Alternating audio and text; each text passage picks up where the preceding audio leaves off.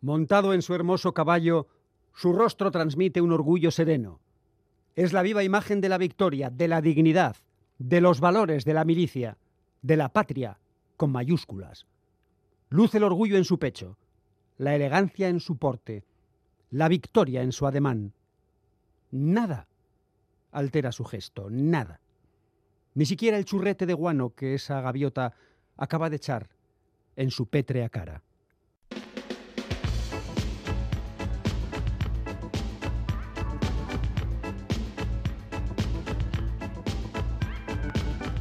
Pompas de papel.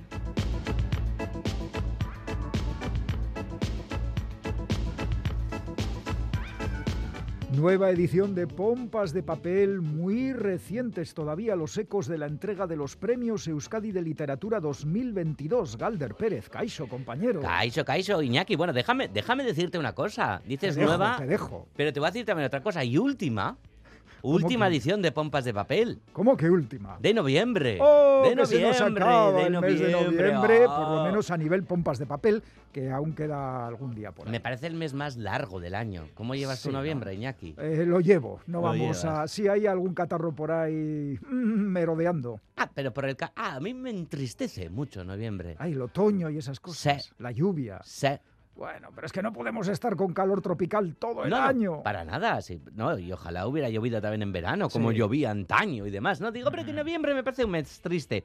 Pero Pero hay buenas noticias. Sí, porque no lo ha sido triste para las escritoras que este jueves estaban en Tabacalera en la ceremonia de entrega de los premios Euskadi que reconocen la labor de las autoras vascas en un total de siete categorías. Sí, sí, porque este año han sido siete, como muy bien has dicho, siete mujeres las ganadoras de los premios Euskadi de Literatura. Ushuea Paulaza, Literatura en Euskera.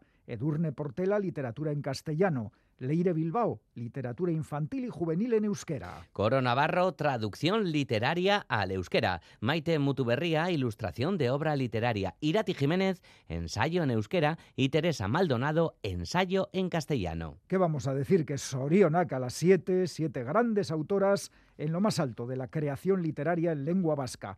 Todas sus obras y muchas más estarán disponibles en la Soca de Durango, que celebra su edición número 57 entre los próximos 7 y 11 de diciembre. Estanda va a ser una explosión. Estanda es el lema de este año con esa recuperación de la normalidad con 200... cua- ¿Qué es normalidad? No sé, estoy de esta palabra también. 248 stands y más de 900 novedades, de las cuales la mayor parte es literatura. Son libros, algo que nos encanta en pompas de papel, y son 689. Dale la vuelta a este número y son 989 o 986. Bueno, y libros, por cierto, lleva publicando desde hace medio siglo, 50 años, ediciones Acal. Sí, un sello que conmemora medio siglo de andadura siempre en el lado crítico de la historia, como recuerdan sus responsables en este aniversario.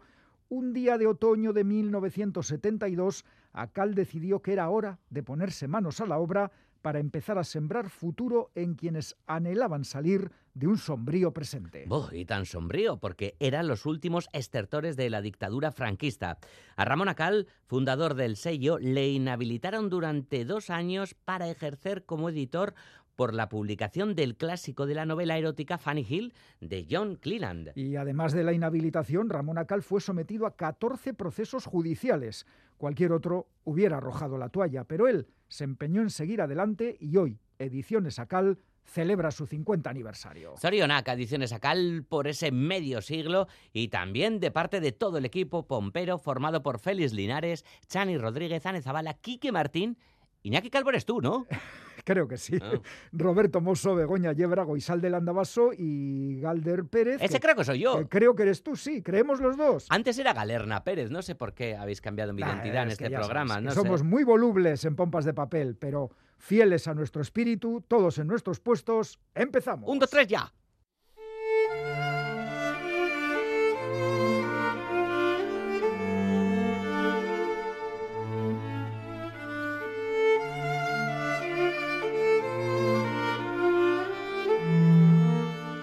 Sophie, ¿por dónde podría empezar? Cuando esta carta te llegue, ya habrá corrido el rumor de que me marché. ¿Se pondrán furiosos los mayores? como nunca nadie se fue del pueblo antes de cumplir la mayoría de edad, si no te importa, ¿podrías entregarles mi mensaje? Diles que los quiero mucho, aunque no me arrepiento. Me imagino que también tendrás curiosidad sobre el porqué de mi decisión. Puede que no me creas, pero en este momento me dirijo al origen. Sí, a ese lugar, destino de la peregrinación que todos debemos realizar. Ya se me dibuja en la mente cómo me estarás reprobando en tono punzante. Si sabes que te meterás en problemas, ¿por qué te apresuras tanto en realizar un viaje que al fin y al cabo haremos todos? Lo acabo de decir imitando exactamente tu forma de hablar. Lástima que no me oigas.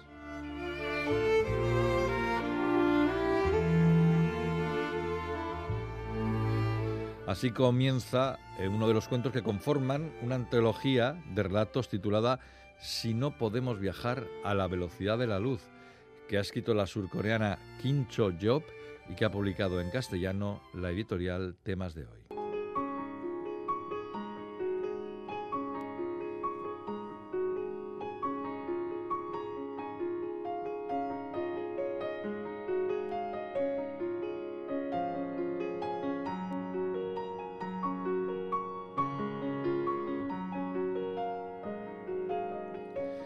Kim Cho-job, nacida en Ulsan en 1993, es una científica coreana bioquímica que escribe ciencia ficción. Se dio a conocer en su país cuando en 2017 ganó el primer y segundo premio del concurso de relatos más importantes del género en Corea del Sur. A partir de ahí fue la locura. 250.000 ejemplares vendidos de su primer libro de cuentos, este del que hoy os hablamos, y 100.000 de su primera novela. Curiosamente, en sus relatos, que tienen que ver con un avance científico en el futuro, la ciencia no tiene gran importancia, solo, es parte del paisaje, porque a King lo que más le interesa es cómo la ciencia afecta a la vida de la gente, para bien y muchas veces para mal. En ese sentido, sus obras están más cercanas a las de una Ursula K. Le Guin que a las de un William Gibson. Este volumen reúne siete relatos en los que se habla del amor, la vida, la maternidad, la memoria y la felicidad y sus contrarios, desamor, muerte, esterilidad, vacío e infelicidad. Una mujer espera en una estación espacial que orbita la Tierra la salida de una nave hacia el planeta donde vive su familia. Pero ese planeta ha sido abandonado a su suerte porque ha sido descubierta otra forma de viajar a través de agujeros de gusano que no incluyen a ese planeta. Una joven abandona su planeta natal en busca del origen para dar un sentido a su vida, aunque ese sentido la hunda en la infelicidad. Una anciana regresa de un largo viaje espacial asegurando que ha realizado el primer contacto con una raza extraterrestre inteligente, pero se niega a dar su localización por miedo a que puedan perder su identidad. Una empresa inventa unos objetos que provocan sentimientos en las personas que los compran, aunque asombrosamente la gente compra aquellos que provocan melancolía, odio o miedo. Un astronauta atravesará por primera vez con otros dos compañeros el túnel para ir a otro universo cumpliendo así un sueño que su tía, una heroína espacial, no pudo cumplir. Una mujer intenta hablar con su madre, cuyo espíritu se encuentra en una biblioteca digital, pero los bibliotecarios han perdido su enlace. Y un artista pinta cuadros de un mundo lejano que dice haber visitado y que la gente reconoce vagamente. El primero y último cuentos, si no podemos viajar a la velocidad de la luz, y la hipótesis de la simbiosis son realmente extraordinarios. Quincho Job dota sus historias de una extraña melancolía y retrata a sus personajes principales con un lirismo cargado de fatalidad. La autora se pregunta si es preciso responder a todas las preguntas, alardear de todas las conquistas, enredarnos en más descubrimientos, sobre todo si ese aparente avance de la especie humana no es más que un espejismo que nos lleva a la insatisfacción. Una escritora maravillosa. Kim Cho Jeop, si no podemos viajar a la velocidad de la luz, en temas de hoy.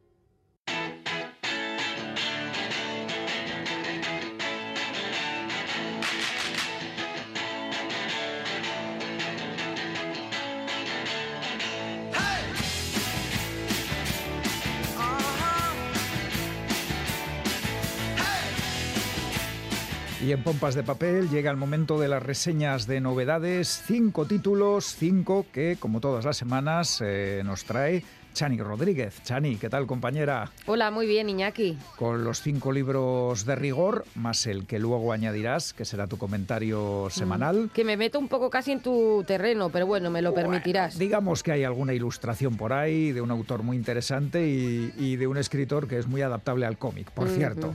Bueno, pero ahora vamos con tus cinco títulos seleccionados. Eh, ¿Qué nos has traído hoy? ¿Con qué empezamos? Vamos a empezar con la columna, que pese al título no es ningún libro de arquitectura. Ahora lo explicamos, lo ha escrito Adrien Bosch.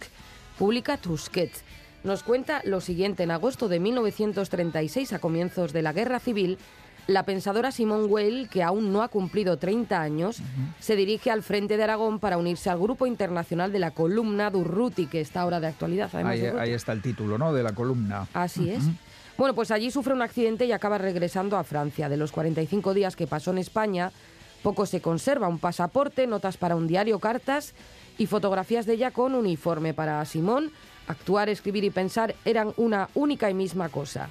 Y en todo caso la guiaban la pasión y el deseo de justicia. En medio del caos de una guerra, Adrián Bosch, el autor de este libro, nos cuenta una vida intensísima y trágica en la que hizo mella sus eh, vivencias o hicieron mella sus vivencias en España. A lo largo de la obra no solo seguimos los pasos de Simón Weil, sino también los de otros milicianos. Asistimos a alguna polémica y nos acercamos a la visión mm, aparentemente opuesta del escritor Jos Bernanos sobre la guerra civil que se hallaba en Mallorca. Y bueno, pese a las diferencias ideológicas entre ambos, una carta de Weil a Bernanos desvela hasta qué punto ser testigos de la violencia supuso para ambos un cambio. Yo creo que para cualquiera, claro. Qué interesante, efectivamente. Una cosa es que te lleve tu, eh, vamos a decir, el sentido de la justicia, del altruismo y, y- y luego la realidad que pues es muy cruda y, y nos cambia a todos el punto de vista. Estupendo inicio de esta sección y lo que viene, pues yo creo que también estupendo y muy de actualidad, además. También Chani. está muy de actualidad, Sí. cierto es. Bueno, la editorial es Libros del CAO, que como ya sabemos se dedica al periodismo narrativo, así que nunca nos aleja del todo de la actualidad, pero es que en esta ocasión está muy marcado. El título ya lo dice todo, Chapapote. Y lo firman eh, varios autores, digamos que es un compendio de textos, ¿no? De, de distintas plumas, luego decimos cuáles. Bueno, pues Chapapote, Rajoy, los hilitos de Uf. plastilina... Sí, eso que ocurrió hace 20 años. eso es nunca más, ¿no? Eh, mariscadores y pescadores recolectando capas y capas de petróleo apaladas en el mar. Esto que no se nos va a olvidar nunca, ¿verdad? Esa imagen. Mm, Miles de voluntarios llegados de toda Europa para limpiar la costa embutidos en monos blancos, playas negras, pájaros muertos. El despertar de la conciencia medioambiental de una generación. El anciano capitán griego del buque esposado por la policía, eh, manifestaciones multitudinarias, en fin.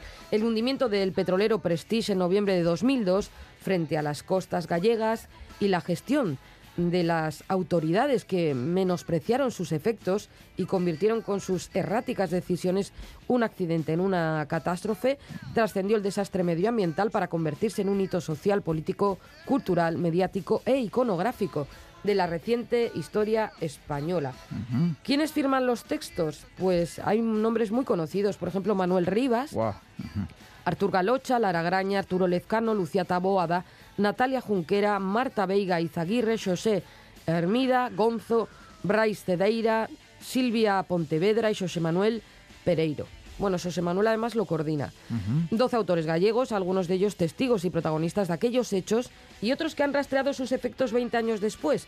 Todos arman este relato colectivo que quiere retratar qué pasó entonces y por qué, y cómo aquello influyó en nuestro presente. Pues sí, eh, dicen, eh, ahora que se hace balance después de 20 años, que lo que ocurrió con el Prestige ha hecho que los eh, barcos petroleros de ahora eh, tengan mucha más seguridad que aquel vetusto buque que, bueno, eh, fue un auténtico desastre para las costas de Galicia y que también llegó el chapapote Euskadi, no lo olvidemos. También llegó, es cierto. Bueno, pues eh, la memoria del chapapote en este libro y, y ahora pues otro más, el tercero de tu lista de esta semana, Chani. Bueno, ahora nos vamos a la- al género de género negro.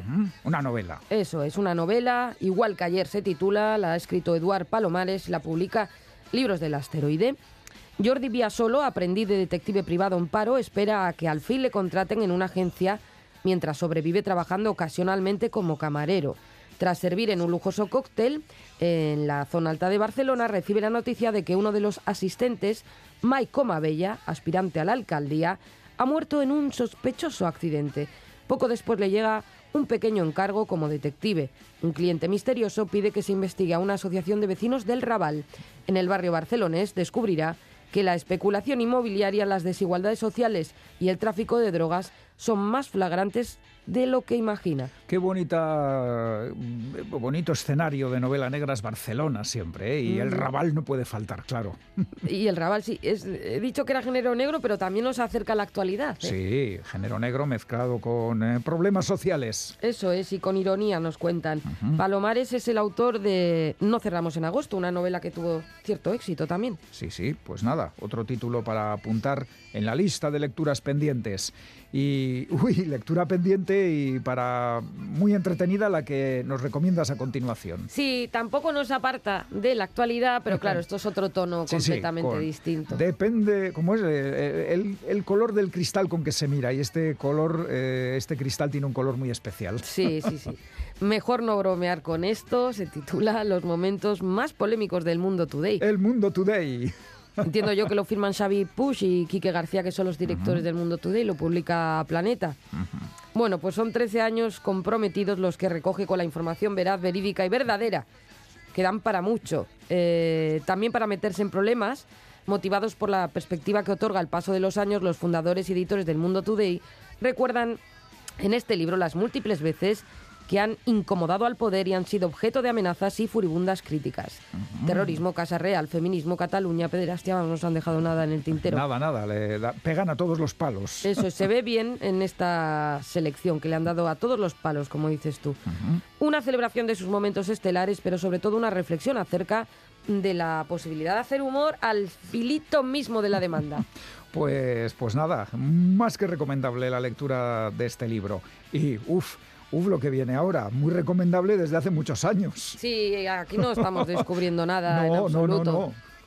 Lo único que, bueno, esto está en la subsección de libros para regalar, que ya veré si cuando pase la Navidad la mantengo, ya veré un poquito yo qué... Ya te veo ahí, ¿Qué muy- hago? te veo muy, muy, muy instalada en esta sección y que la subrayas con, eh, con rotulado rojo. Sí, bueno, es bonito porque si alguien nos escucha y tiene que hacer un regalo, regalar un libro siempre es buena idea.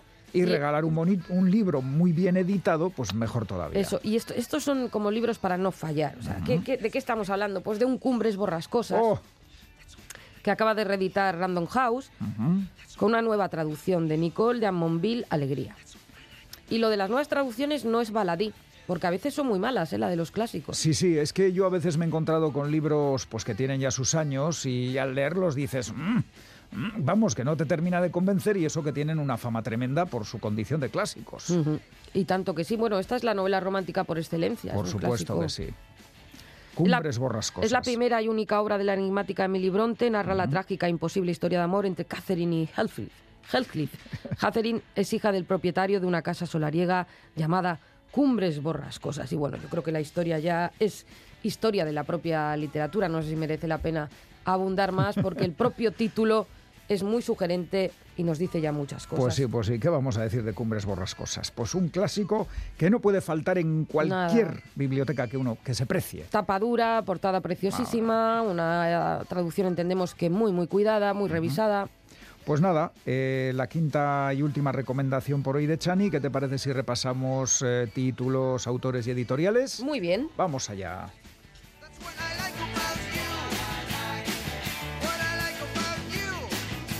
Empezamos con la columna, escrito por Adrien Bosch, publicado por Tusquets. Memoria de Simón Bale en la Guerra Civil Española. Chapapote, escrito por varios autores, publica Libros del Cao. Prestige Nunca Más.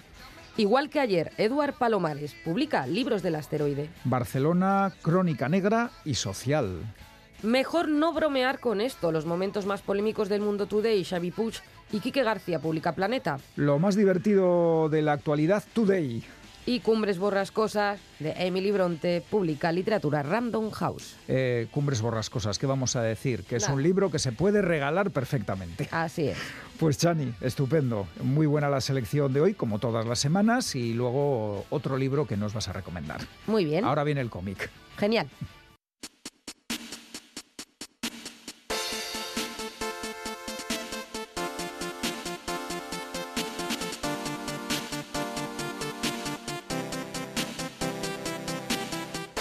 Ocurrió hace ya siete años, en 2015, al cumplirse el vigésimo aniversario de la muerte de Hugo Pratt, Dos décadas después de la desaparición del genial creador de Corto Maltés, su personaje resucitó en nuevas historias, escritas por Juan Díaz Canales y dibujadas por Rubén Pellejero. Ambos autores, de reconocida y dilatada trayectoria, afrontaron un reto descomunal, porque continuar las aventuras de Corto Maltés no es una misión al alcance de cualquiera. Se puede decir que el mundo del cómic contuvo el aliento cuando se anunció la publicación del primer álbum titulado Bajo el Sol de Medianoche y que hubo muchos suspiros de alivio al comprobar que el tándem Díaz Canales Pellejero había superado con nota tan gran desafío. Después de permanecer 20 años congelado en el tiempo y en la memoria, Corto Maltés volvió a las andanzas con la misma energía e inteligencia que le había insuflado su creador original. Hugo Pratt llevó a corto por todo el mundo, por mares y océanos, islas, desiertos y junglas, desde Venecia hasta el continente perdido de Mu. Aventuras vividas de forma intensa durante las tres primeras décadas del siglo XX, aunque gracias a los sucesores de Pratt hemos descubierto que todavía hay mucho para contar. La que es ya la cuarta entrega de las nuevas peripecias de Corto lleva por título Nocturno Berlinés y nos traslada al Berlín de 1924, la capital de la República de Weimar, el periodo de entreguerras floreciente en el aspecto cultural, pero en cuyo seno se incubaba el huevo de la serpiente, la ideología nazi, que llenaría de muerte y terror Europa y buena parte del resto del mundo. En ese Berlín lleno de luces y sombras, que conoce acompañado por el gran escritor Joseph Roth, Corto Maltés descubrirá por casualidad que su gran amigo, el profesor Jeremiah Steiner, ha sido asesinado. Decidido a vengar su muerte, Corto emprende la búsqueda del asesino y se implica en una endiablada trama en la que nazis y comunistas andan a la caza de un dossier que contiene información vital para el futuro de Alemania. Durante su investigación, Corto coincidirá con personajes históricos como el presidente de la República, Friedrich Ebert, el escritor Gustav Meyrink o la actriz Marlene Dietrich respirará el ambiente de los cabarets berlineses, experimentará la magia de un rodaje cinematográfico en Praga y su vida correrá grave peligro.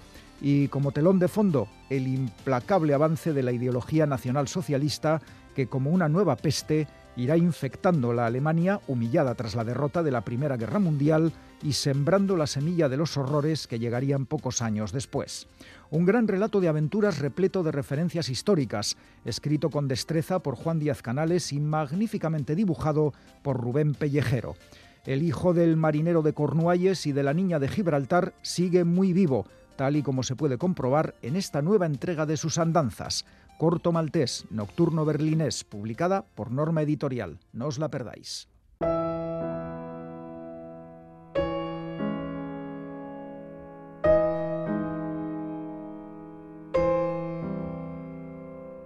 Yo le tengo horror a la muerte. Mas a veces cuando pienso que bajo de la tierra he de volver, abono de raíces, savia que subirá por tallos frescos, árbol alto que acaso centuplique mi mermada estatura, me digo, cuerpo mío, tú eres inmortal.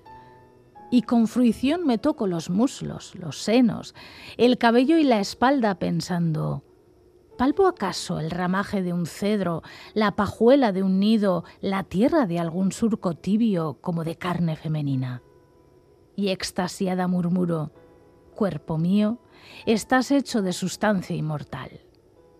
Este es un poema de Juana Ibarburu, una poeta uruguaya nacida en 1892 y que falleció en 1979. Un poema que puedes encontrar en el libro La poesía de los árboles, publicada por Nórdica Libros.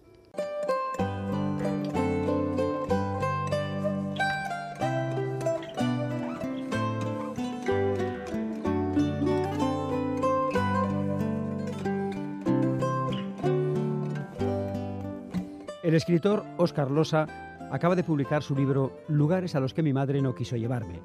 Es un libro de viajes, alternativo, donde se presentan, entre otras cosas, las caras ocultas de varios destinos turísticos, valiéndose de su experiencia y del humor. Hablamos con él tras la presentación esta semana del mismo en el ICA Ateneo de Bilbao. Óscar Losa Vega, que presenta ahora mismo su primer libro de viajes, si lo podemos llamar así, él nos lo va a decir, y que, bueno, pues unas horas antes de la presentación queremos hablar con él al respecto. ¿Qué tal, Oscar? Hola, ¿qué tal? Bueno, ¿por qué ese título? Realmente leyendo el libro no parece que sean unos lugares tan terribles, ¿no? En algunos casos por lo menos, eh, bueno, en la mayoría de los casos no. Sí, el título tiene que ver con varias cosas. Eh, tengo que confesar que buscaba un título atractivo, sugerente. También que llega una edad en la que uno se siente obligado a hacer un homenaje a su madre. Y por último, eh, los lugares no son de, de periodista de guerra, mm, pero normalmente tampoco son lugares de, de tránsito común. Y si lo son, son sitios en los que la perspectiva es diferente. Hay una mezcla de lo que podríamos llamar guía de viajes, luego tú nos lo matizarás, pero también eh, pretende ser divulgativo, ilustrativo y darnos a conocer cosas que previamente, en muchos casos, pues el viajero normal y corriente, el turista, digamos, mm, no conocía. Sí, hombre, yo es un libro de viajes, no una, más que una guía de viajes. Claro, eh, aquí lo que nos dan es indicaciones de dónde está el ambiente o, a qué hora, eh, de dónde se ve mejor la puesta de sol. Eh, lo que, de lo que habla es, yo lo llamaría como un viaje por la naturaleza humana a través de eh, 28, 28 lugares de, de 14 países. 14 países eh, que pueden estar eh, muy lejos o, o- o bien cerquita, ¿no? ¿Cuál ha sido un poco el criterio de tu selección? Mm, eh, lo que me parecía, claro, lógicamente he estado en más, de, en más de, de 14 países y en más de esos lugares, pero aquellos que tenían más fuerza, vamos a decir, simbólica. Las cosas no son en sí, eh, sino lo que importa es qué es lo que significan, qué es lo que nos evocan, qué, qué hay detrás de ellas. ¿no? Y eso es un poco de lo que se describe en el viaje, ¿no? a lo largo de, o en el libro. A lo largo de, esos, de la descripción de esos lugares aparecen, lógicamente, personajes y, y siempre hay eh, un hilo de fondo en el 90, igual no en todos, en el 90% de los capítulos lo que hay es una característica de la naturaleza humana que ese lugar ilustra especialmente bien.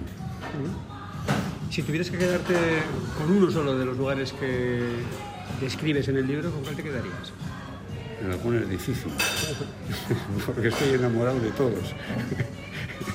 Pero, no sé, eh, me gusta mucho, por ejemplo, Uzbekistán. Uzbekistán, el- eh, la, la- serie de capas sucesivas, o Irán, que al final no son tan diferentes, la serie de capas sucesivas de personajes, de historia, de tragedia sobre todo, es- es- uno se da cuenta de lo que es la guerra. Concretamente en el de Uzbekistán se habla un poco de la guerra, de la que tenemos aquí, con Ucrania, y, y cuál es la naturaleza humana de la guerra, nuestra propensión, nuestra, bueno, todas estas cosas. ¿no? Vamos a decir eh, Uzbekistán. Que es curiosamente un lugar del que sabemos poquísimo. Hasta hace nada eh, ni siquiera lo ubicábamos como, como país. ¿no? ¿Qué te llevó a ir a un sitio, en principio, mm, tan poco familiar para el viajero patrio? Justamente eso, que era poco familiar. Eh, de eso, igual unos años atrás, igual oigo hablar del país y, digo, "Ay, qué sitio más raro.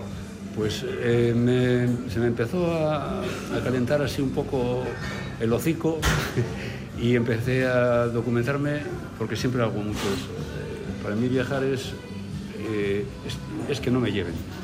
Es eh, que un lugar me traiga, preparar eh, bastante concienzudamente toda la información que pueda sobre el sitio, establecer yo el circuito que voy a recorrer dentro de mis limitaciones, lógicamente, eh, y, y luego ir. Entonces, cuanto más eh, leía o me informaba sobre el sitio, más atractivo me parecía.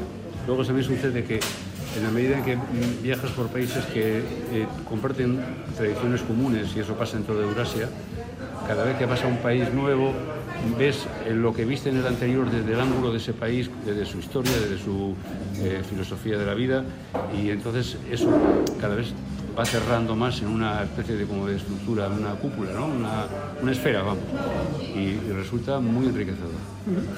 Eh, hay algo que no se especifica mayormente en el libro y es eh, el modo de viajar. ¿no? ¿Cuál es el que tú has elegido? Eh, de todo un poco. Tengo que reconocer que algún- en algunos de los viajes he viajado de manera convencional. Eh, lo, que es- un poco se habla es de lo importante de viajar por libre. En- eh, en la convocatoria del libro y en el libro, ¿no? Pero eh, en la medida en la que he podido, y sobre todo en los últimos años, que ya estoy libre porque me jubilé, eh, la manera habitual es eh, volar en avión al país y allí, según cómo sea de salvaje, en Egipto, por ejemplo, tuve que recurrir al transporte público y en algunas ocasiones alquilaba un coche con un conductor para que me acercase a los sitios. Y en el resto de los países que no era tan duro, pues alquilaba un coche. Y con un coche tienes una disponibilidad brutal para parar donde quieras, moverte, es una maravilla. No sé si eres oyente habitual de los programas de Roce, ¿no? Ahí puedes encontrarte desde el caído en moto hasta el caído del bici e incluso gente increíble que, que ha hecho, mm, vamos, vueltas al mundo andando prácticamente, ¿no? Que es algo que cuesta hasta creerlo, ¿no? Teniendo en cuenta lo que cuesta eh, recorrer, no sé, 15 kilómetros, ¿no? Eh, ¿A ti te gustaría hacer alguna cosa de esas? Me encantaría, es lo que quise hacer siempre. Lo que pasa es que, claro, siempre está limitado por el tiempo. Eh, y entonces, quizás algún día puedo hacer una cosa así. Eso es viajar de verdad. Viajar de verdad es estar por lo menos un mes o dos meses. eh. Y si estás en un sitio solo, o sea, en un solo lugar, mucho mejor. ¿Tienes algún proyecto al respecto? Ahora mismo tengo un proyecto, tengo dos, tantos proyectos, pero bueno, el que es inmediato es un viaje por el nordeste de la India, que cogería un poquito Calcuta, la parte que pega con el Himalaya, y, como voy con, unos amigos más, eh, una parte de lo que es la recorrido tradicional de Benares, Cayurao, eh, Agra y, Delhi. ¿Cómo convencerías a un hipotético lector que se lo esté pensando al escuchar esta entrevista para que adquiera lugares a los que mi madre no quiso llevar? Hombre, pues le diría que mm, viajar desde el salón o desde la butaca es una cosa muy, muy agradable, que uno se calienta y que yo he hecho todo lo posible porque la lectura sea agradable, eh, instructiva, eh, enriquecedora y, y para generar ganas de salir. Esto tiene una, digamos que tiene un precedente que han sido, no en todos los casos, pero en muchos sí, eh, reportajes de prensa, ¿no? Sí, eh, una parte importante de, de los capítulos eh, están, han salido en la prensa, eh, solo parcialmente. Pero lo que sí quiero que quede claro es que no es una recopilación, es, es un libro de viajes con un espíritu común, con una filosofía de que, de- del viaje como forma de conocimiento. Eh, estoy muy en contra de la banalidad esta en la que se han convertido los viajes ahora. Eh, viajar es, eh, me parece muy importante la actitud, aunque vayas en un viaje completamente establecido y limitado. Viajar con la intención de- de- de cambiar, de aprender, de ser, de llegar a, a ser más. Bueno, te hemos conocido como cuentista, como novelista, ahora como, como cronista de viajes. ¿Qué sería lo próximo? Bueno, pues no, ta- también es que eh, tengo un libro de fotografía con, con prosa poética y un libro de, de aforismos. Eh, pero sí tengo... es que lo de viajar también me gusta por los- hacerlo por los géneros. Eh, ¿Qué te iba a decir? Que sí, tengo una novela que espero sacar este año, que es el 60 aniversario de la muerte de Kennedy que eh, transcurre en relación con, con esa historia de Kennedy, con, con Ja- Jacqueline Kennedy, eh, la mafia y cosas de ese estilo. ¿Título o algo por el estilo? ¿Quién mató a Jackie O? La, la novela está hecha, lo que hace falta es esperar un poquito a que llegue el 60 aniversario para darle un empujón. De acuerdo. Óscar Losa Vega, muchísimas gracias por estar con nosotros y mucha suerte con este lugares en los que mi madre no quiso llevarme. Pues nada, encantado. Muchas gracias a todos.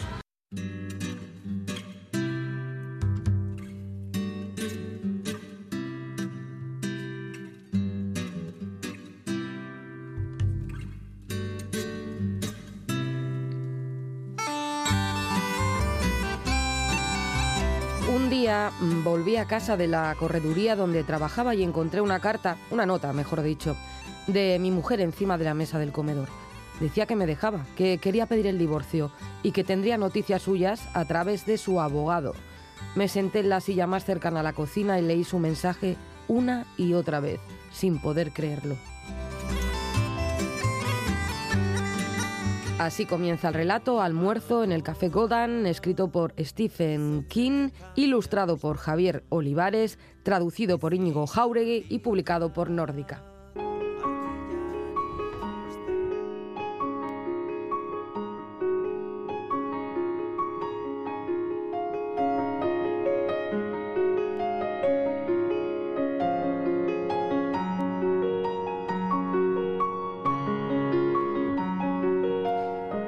Editorial nórdica nos ofrece una delicada edición del cuento Almuerzo en el Café Godan de Stephen King. Este relato apareció por primera vez en la antología Dark Love de 1995, eh, editada en Estados Unidos, claro.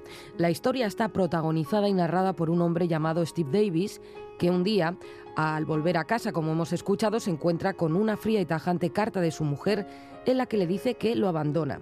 Steve, desde luego, no se veía venir la decisión y se queda aturdido y dolido porque, según parece al menos, aún está enamorado. Curiosamente, y en contra de lo que haría casi cualquiera, mm, diría yo, decide que es un buen momento para dejar el tabaco. Aunque llevaba 20 años fumando entre 20 y 40 cigarrillos al día, no recuerdo ninguna súbita decisión de dejarlo, ni vocecillas discrepantes en mi interior, ni siquiera una sugerencia mental de que tal vez, dos días después de que tu esposa se marche, no es el mejor momento para dejar de fumar. Simplemente cogí el cartón entero, el medio cartón, y los dos o tres paquetes a medio consumir que encontré por ahí, y los tiré por la ventana en la noche oscura. Enseguida entrarán en juego los abogados, tanto de su mujer como el suyo, y acordarán una cita para los cuatro en el Café Gotham, un lujoso restaurante de Nueva York, para ir cerrando el acuerdo de divorcio. Será allí donde unos extraños y pesadillescos acontecimientos se precipiten. La primera mitad del relato se lee como la historia de una separación, algo habitual, una separación cualquiera, casi podríamos decir, salvo o a excepción de que el narrador va adelantando pinceladas de los horrores que están por llegar. La segunda mitad se interna ya en el género de terror. Yo no había leído ningún relato de King, debo decir, y me ha parecido que controla también la distancia corta, ya que mide muy bien lo que cuenta, cuándo lo cuenta y lo que no cuenta. Almuerzo en el Café Godan es una muy buena lectura para una tarde, ilustrada además por Javier Olivares, Premio Nacional de Cómic en 2020 y dueño de un estilo inconfundible que ha sabido adaptar a las exigencias de esta historia. Y sobre el autor, ¿qué decir? Sobre Stephen King.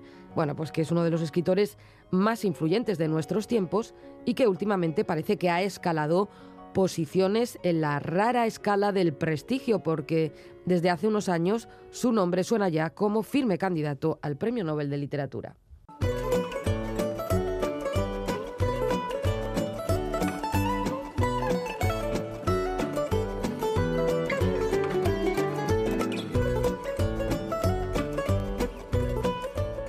Tiempo ya Ay, para el mira, concurso. perdona, perdona de que te interrumpa. Iñaki, Sí, porque sé que te perdonado. emociona. Sube un poco la George, la, la sintonía. ¡Hey! ¿Cómo Ay. le coges el ritmo a todo? Sí, señor, el gran Galder Ay. Pérez. Pues lo dicho, que estamos en el concurso de pompas de papel y vamos a recordar las respuestas al enigma que nos planteó Bego Yebra el pasado 14 de noviembre. Bien, bien, recuérdame porque ando despistadillo. Pues ¡Ay! son estas. Estas son. Dime. Título del libro Sí.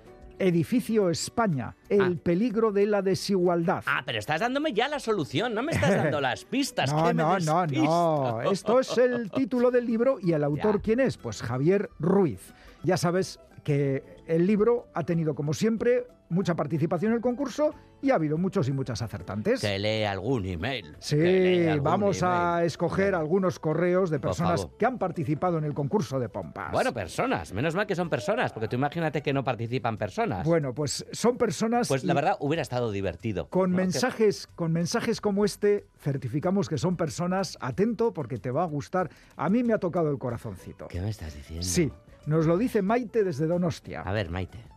Esta vez no sé si ando tarde, pero tengo la excusa de haber sido a Mona otra vez. Aupa, Maite. De un precioso niño llamado Oyer. Oh, aupa, yeah. Qué bonito. Y Maite, has llegado a tiempo. ¿eh? Y nosotros te damos el Sorionac por ser a Mona de este chaval, de Oyer. Y ella acierta la respuesta, nos Esto, dice... esto lo dice Iñaki, porque él también cada día se siente más cerca ¿Eh? de, de ser Haitite. Bueno, bueno, bueno, eh, no aceleremos, no aceleremos, que eso es un tema... Yo te querré igual, ¿eh? aunque ya seas. Haitite. Pues ¿eh? claro, Vale, hombre, vale, como vale. no, nos querremos igual, por favor. O quizá más. sí, Bueno, más enternecedor. Venga, todo. venga, cuéntanos Bueno, la, pues- la mona de Oyer, Pues Maite, que a ver qué Maite cuenta, sí. ha adivinado perfectamente que el, el libro es Edificio España, el peligro de la desigualdad, obra de Javier Ruiz Pérez y, por cierto, premio Espasa de Ensayo 2022. Ahí queda eso.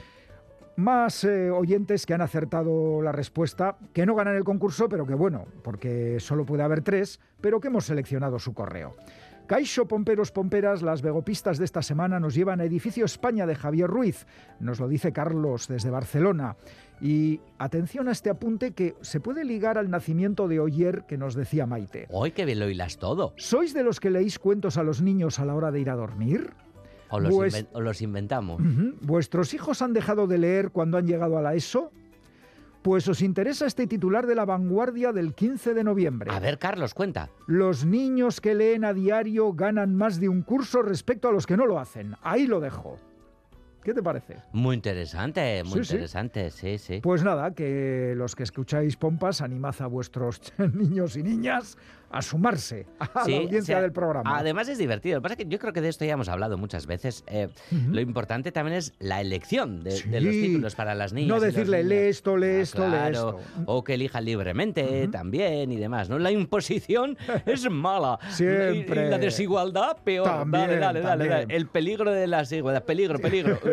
Carlos nos lo contaba esto desde Barcelona y Andrés también, que nos dice, Caixo, muy buenas.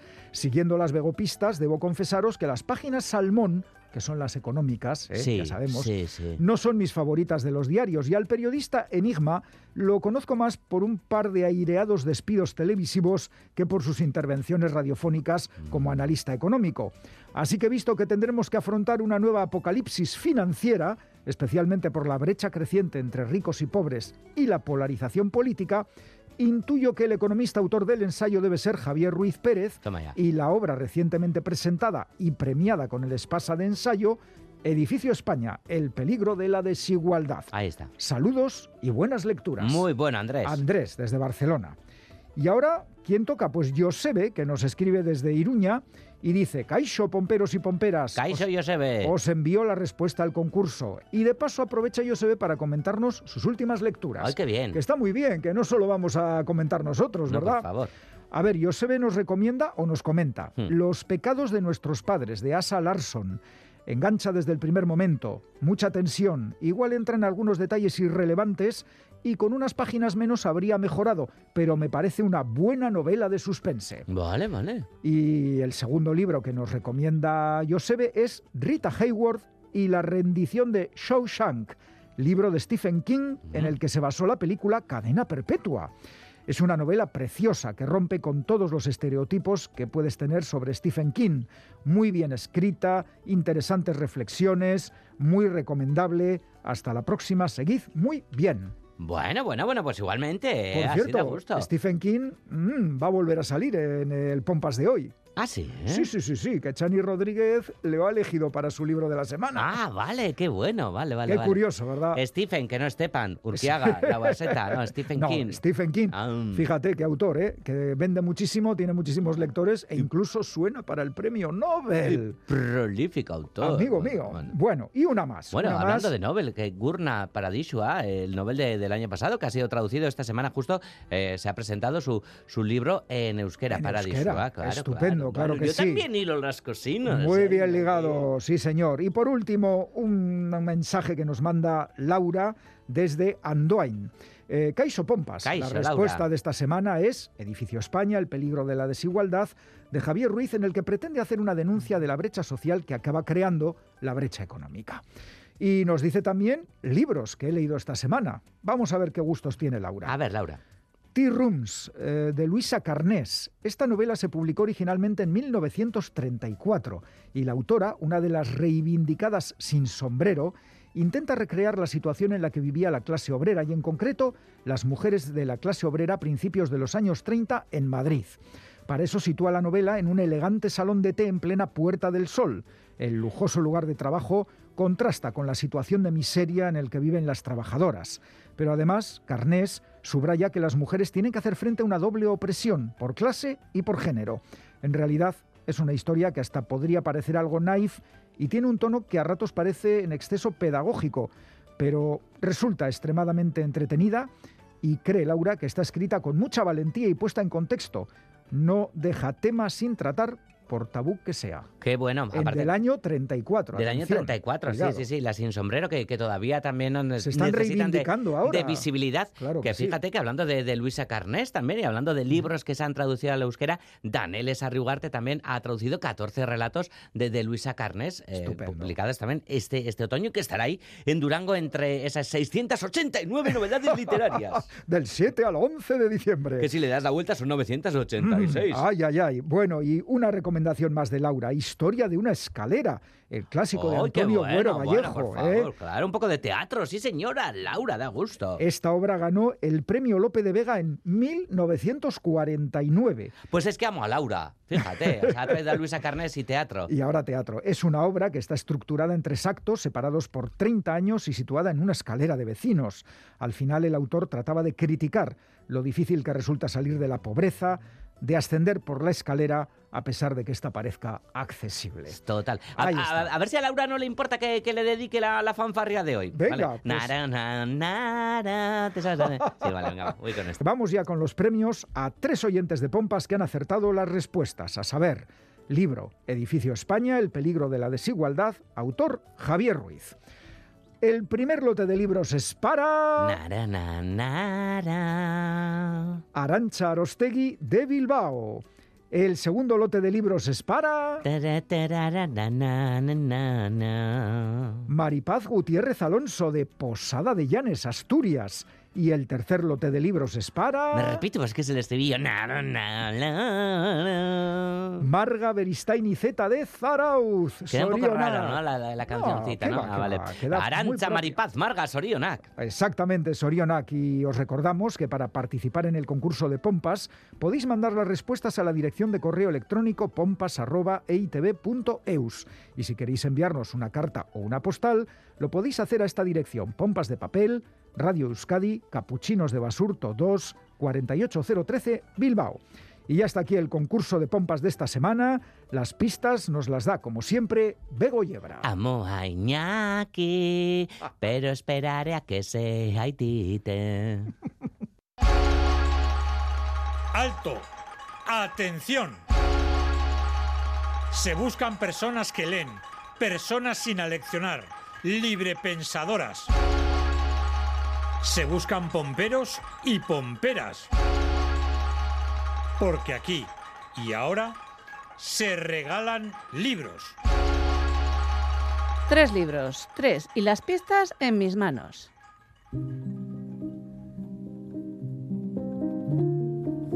Que me gusta a mí una carta. Pues 101, ni más ni menos, os vais a encontrar en este libro lleno de lirismo.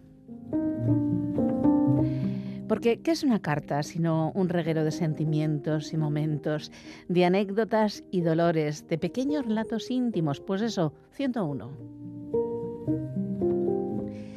Las cartas que leeréis, si os compráis el libro, ¿este lo regalarán? Bueno, quién sabe, el capitán Viñeta igual, no, igual me lo presta.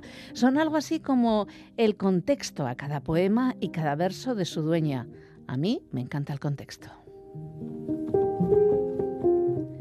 Tengo un único pensamiento. Susi, esta tarde de junio y este te concierne. Tengo una única plegaria. Querida Susi, esta es para ti. Que tú y yo, de la mano, como solemos incluso del corazón, vagabundeáramos como niñas por los bosques y los campos y olvidáramos todos estos años y estas penosas cuitas y cada una fuera de nuevo una niña. Me encantaría, Susi. Y cuando miro a mi alrededor y me veo sola, suspiro por ti otra vez, pequeño suspiro y vano suspiro que no te traerá a casa.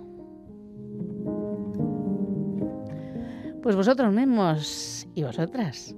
Suerte pueblo.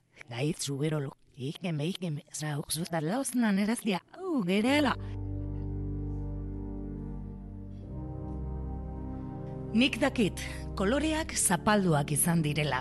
Badakit, nola izen diren estaliak. Horia, zuria, urdina, gorria, ubela. Itxasua dugunak, itxasuan murgildukarenok, jakin dugu zapalketa horren berri.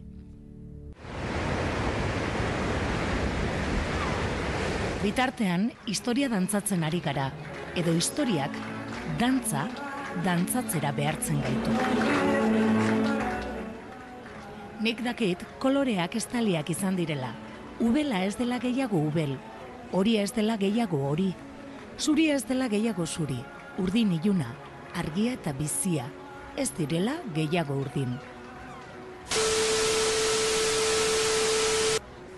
Aldatzen gaituzte esanaz, ez dugula maitasunaren kolorea behar, egunaren kolorea behar, lur bustiaren kolorea behar. Historia dantzatzen ari gara, historia dantzatzera behartzen gaituzte. Biaramunean kolore hitza gure koloreen hitza izan da. Hala ere gu, aitzaren antzo aldatuzkoaz emeki emeki kolore guztiak. Gure harima den soko zulatuan gorderik. Mila bederatzineun da irurogeta mazazpi. Itz nahastuak. Amaia laza alegria. Gaitz zuberolo. Ikeme, ikeme, zauk zuta lausnan erazia, au, gerela. Goiz batzuetan esnatzen zara koloreak desagertu dira Dena beltza itzalo da dena, jalako zapaiari begira Ez da zumi Con el poema de Amaya Lassa, Itz Nahastuak, en la voz de Ane Zabala y música de Erchañac, así termina esta edición de Pompas de Papel, última del mes de noviembre. Si no habéis podido escucharla en directo, la tenéis en la página web de EITV y en la app EITV Nayeran. Pincháis en radio, vais a Radio Euskadi Pompas de Papel y ahí están disponibles todos los programas de las últimas temporadas. El saludo de todo el equipo de Pompas formado por Quique Martín, Félix Linares, Ane Zabala, Chani Rodríguez, Iñaki Calvo. Goizal del Andabaso, Roberto Mosso, Begoña Yebra y Galder Pérez. Nos vamos, es que ricasco de Noí, agur. A mí me han dicho que me calle, yo me callo.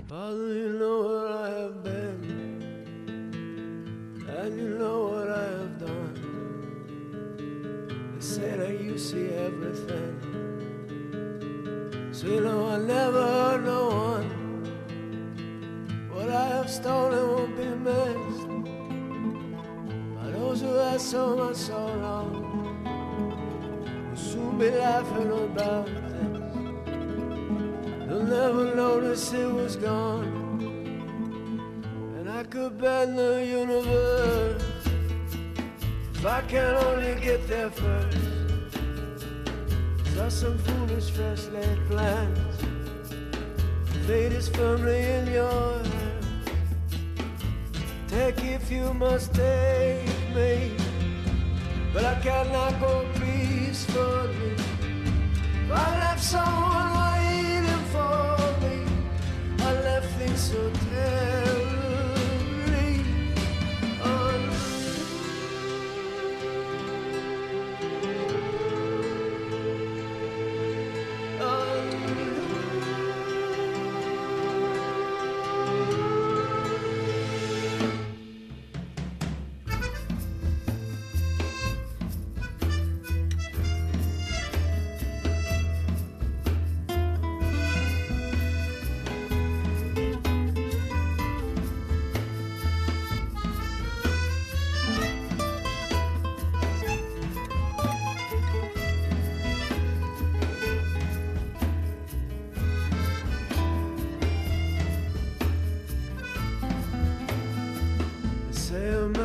just your seed spilled out on a thirsty earth. Simple servant of your needs from the moment of our birth. Tell me, am I not your seed? Tell me, am I not your son? Tell me, have you just forgotten all those years of devotion? If you must take me, but I cannot go peacefully. But there's someone waiting for me. I left things so terribly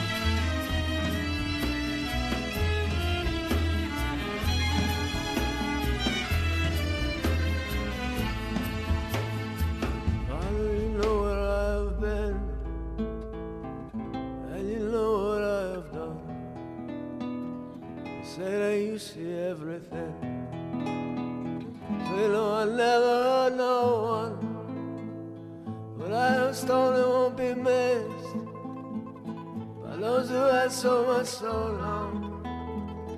Soon be laughing about this. They'll never notice we are gone.